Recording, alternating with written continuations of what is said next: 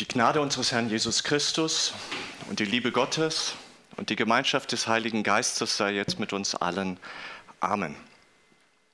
Liebe Brüder und Schwestern, Sie haben es gehört, heute zum letzten Mal Gedanken über den Jakobusbrief.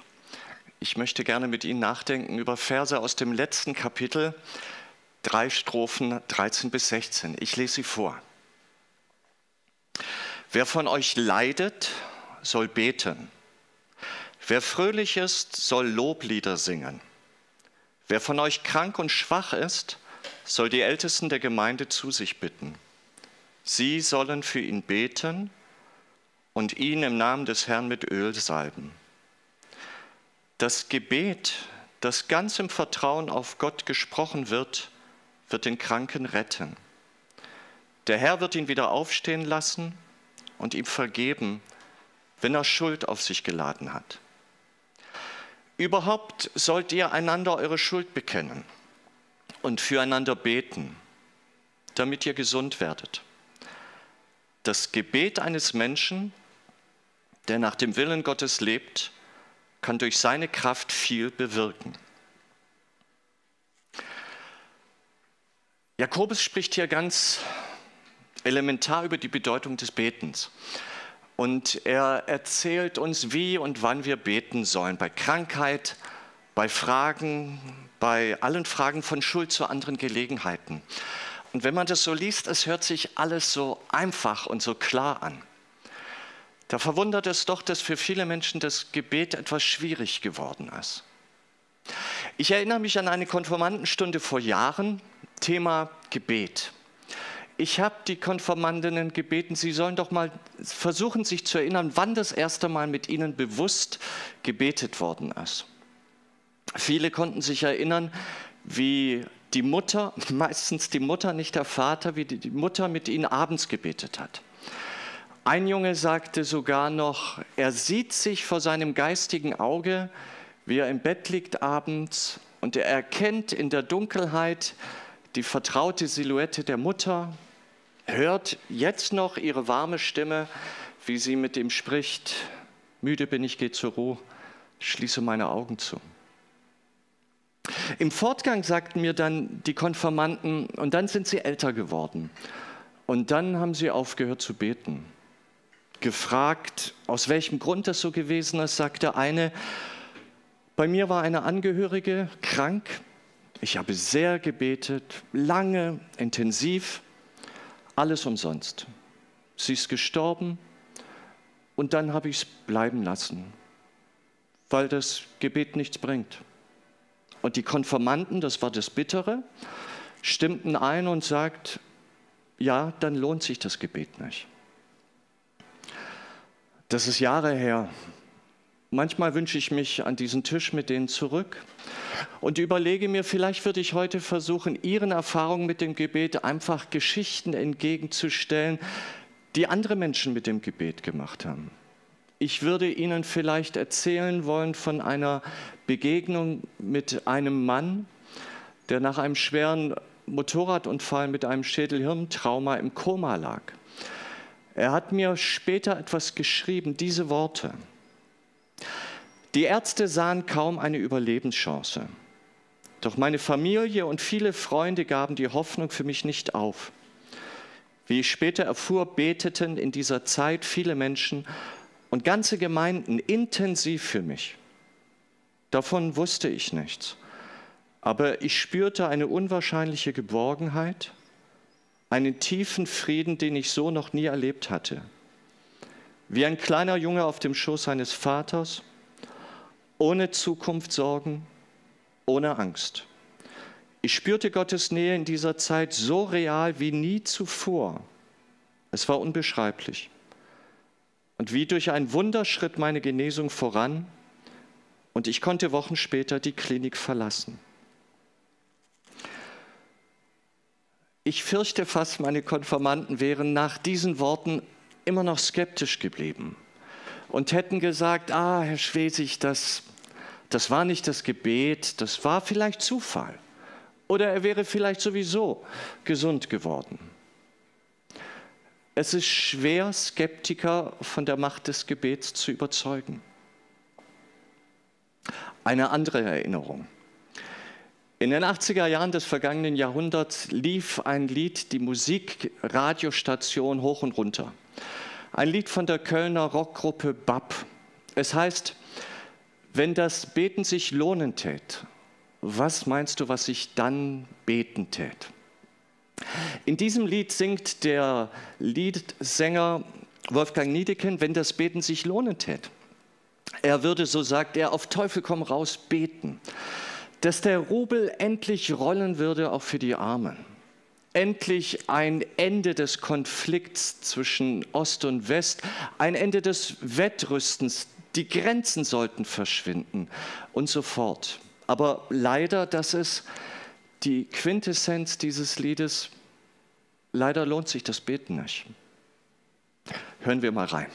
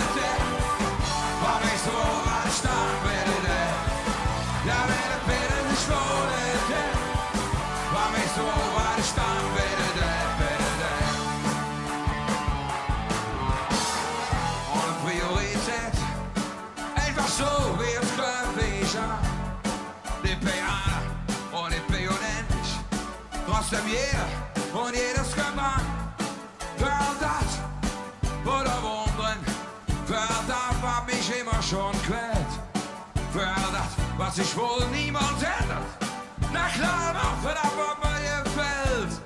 Vom Choral für die Dummdoof, die verkrüppelt feigen da so. Best zum Psalm führt wieder. Und die Stunde mit ihr, die Sekunde, ich steh waar het thuis heb. Ich stehe binnen op Duivelgebros. Ich stehe binnen, waar de schraap lossen. Doch für nichts nur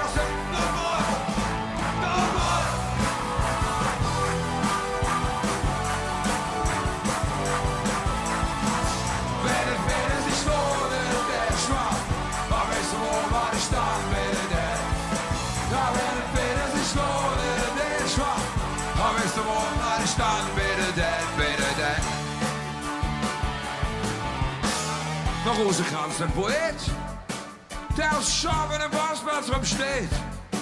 Der wird du. Ganz so skeptisch wie Babs sind die Bundesbürger in ihrer Gesamtheit nicht. Nach einer Umfrage, einige Jahre alt, sagen ungefähr ein Viertel der Bundesbürgerinnen und Bürger, sie würden regelmäßig beten. Drei, ähm, ein Drittel davon Frauen, ein Fünftel Männer. Beten scheint eher Frauensache zu sein. Das ist wenig oder viel, ein Viertel je nach der Perspektive, mit der man auf diese Zahlen schauen möchte. Nun gibt es Menschen, die sagen, ja, früher waren die Menschen noch fromm, da haben die noch mit Inbrunst gebetet, da ging es den Menschen einfach noch nicht so gut wie heute. Stimmt das? Ich bin nicht sicher, ob die Christen zur Zeit des Jakobus es grundsätzlich leichter hatten mit dem Gebet. Immerhin muss er ja extra einladend und motivierend hier sprechen, dass die Leute auch das Beten nicht vergessen. Ich glaube aber, es gibt eine Sache, die macht das Beten für uns heutige schwieriger als für die Menschen damals. Das hat zu tun damit, dass heute ein anderes Bild vom Menschen gepflegt wird. Heute wird ein anderes Ideal des Menschen angepriesen. Der moderne Mensch, der ist selbstbestimmt, der ist durchsetzungsstark, erfolgsorientiert. Seine, Werk, seine Werte heißen Leistung, Stärke, Unabhängigkeit. Der moderne Mensch will niemandem etwas schuldig sein. Selbst ist der Mann und die Frau dazu. Und der moderne Mensch betrachtet diese Welt nicht als die Welt Gottes. Es ist seine Welt, die er gestaltet und die er baut. Und dazu braucht er keinen Gott. In dieser Welt des Menschen ist Gott eigentlich überflüssig. Und was soll ich mit einem überflüssigen Gott denn zu besprechen haben? Wozu dann zu ihm beten? In einem solchen Wertesystem, in dem Stärke, Leistung, Unabhängigkeit Priorität haben, da fällt das Beten schwer. Denn wer betet, der nimmt sich selber wahr als einen Bedürftigen, als einer, der ohnmächtig ist zu bestimmten Zeiten seines Lebens. Wenn eine betet, dann weiß sie, dass sie zu bestimmten Zeiten ihres Lebens am Ende ihres Lateins sein kann. Und wer betet, der bringt zum Ausdruck, ich brauche Gott in meinem Leben. Ich glaube, dieses Bild des Menschen, das hat sich verändert. Und deswegen mag es sein, dass es heute schwieriger ist zu beten als damals zu Zeiten des Jakobus. Wann wird denn heute vor allem noch gebetet? In welchen Situationen? Zu welchen Anlässen? Ich nehme an, dass Menschen wie in den Jahrhunderten zuvor vor allem dann beten in Situationen der Krankheit, der Gefährdung, der Sorge, der Angst. Wenn man nicht mehr weiter weiß, dann wird oft dieser so unbeachtet ausgesprochene Stoßseufzer, ach Gott, hilf mir, wird zu einem ganz tiefen Gebet. Und das ist auch gut so. Denn Gott verspricht mal in einem Psalm, rufe mich an, wenn du in der Not bist. Ich will dich erretten. Schwierig wird es aber, wenn dieses Gott anrufen in der Not zu einem Service-Denken wird, zu einem Anspruchsdenken. Ich habe gebetet, ich habe um Hilfe gebeten und so, jetzt soll gefälligst Gott auch einschreiten und helfen. Schließlich ist es sein Job zu helfen, zu heilen, aufzurichten. Aber was ist, wenn diese Hilfe ausbleibt? Was ist, wenn trotz der geleisteten Gebete Gott scheinbar nicht zur Tat schreitet? Oder ganz plump gesprochen, was ist, wenn Gott nicht funktioniert? Jakobus scheint solche Worte nicht zu kennen. Der sagt im Brustton der Überzeugung, betet, wenn ihr krank seid und ihr werdet gesund werden. Was ist aber mit denen, die Heilung erbeten, die aber krank bleiben, blind, gelähmt? Ich kenne aus meiner Seelsorgepraxis Menschen, die Heilungsgottesdienste besucht haben. Bei Heilungsgottesdienst tut ein Prediger, eine Predigerin kranke Menschen nach vorne rufen und versucht dann mit der Kraft des Heiligen Geistes, das ist die Überzeugung, diese Menschen von ihrer Krankheit zu befreien. Und es gibt dieses Phänomen. Menschen werden gesund.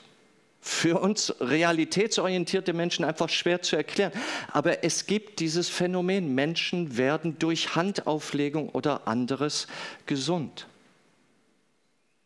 Das andere gibt es auch, dass Menschen trotz dieser Handauflegung zurückgehen an ihren Platz nicht geheilt, nicht gesund. Aber wie bitter für diese Menschen, die dann noch bei der Frage, warum ich? Warum werde ich nicht gesund, sich dann von dem Prediger anhören müssen, ich habe bei dir irgendwie nicht durchdringen können. Ich habe irgendwie nicht wirken können in dir. Du scheinst zu wenig gebetet zu haben oder zu wenig geglaubt zu haben.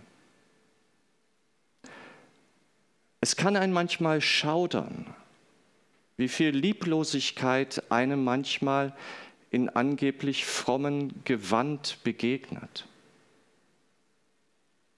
Es ist einfach ein Rätsel unseres Glaubens, dass Menschen aufgrund ihres Gebetes von ihrer Krankheit befreit werden, herrlich. Aber das gehört eben auch dazu, dass die Gebete um Heilung ungehört bleiben. Ein Rätsel, das wir aushalten müssen. Noch ein Gedanke. Jakobus sagt, wer Schuld auf sich geladen hat und diese Schuld bekennt, den wird Gott von dieser Schuld freisprechen. Das ist kein Gedanke, der von Jakobus ist. Jesus selber im Matthäusevangelium, als er die Jünger und Jüngeren lehrt, wie sie angemessen zu Gott beten können, spricht er ihnen auch diese Worte vor. Und vergib uns unsere Schuld. Meine Schuld, das mag eine Fehlentscheidung sein, die ich vor Jahren getroffen habe und deren Auswirkung ich immer noch spüre. Meine Schuld, das mag die quälende Unsicherheit sein, ob ich mich nicht in einer bestimmten Begegnung ganz anders hätte verhalten sollen. Oder meine Schuld, die die Ahnung ist um einen Schaden, den ich angerichtet habe und er ist nicht mehr aus der Welt zu schaffen. Um von meiner Schuld frei zu werden, darf ich diese Schuld nicht verdrängen. Ich darf sie nicht verheimlichen, ich darf sie nicht unter den Teppich kehren. Die Psychologen lehren uns, diese Schuld, die ich verdrängt habe, sie wird an die Oberfläche kommen. Sie wird zurecht zurückkommen. Jesus sagt, verdräng deine Schuld nicht. Sie ist Teil von dir. Und sei gewiss, dass wenn du Gott darum bittest, dass er deine Schuld wegnehmen wird. Darum ist die Bitte um Vergebung von Schuld, das, was Jakobus hier schreibt, so wichtig, weil Gott wegnehmen will, was zwischen mir und ihm steht.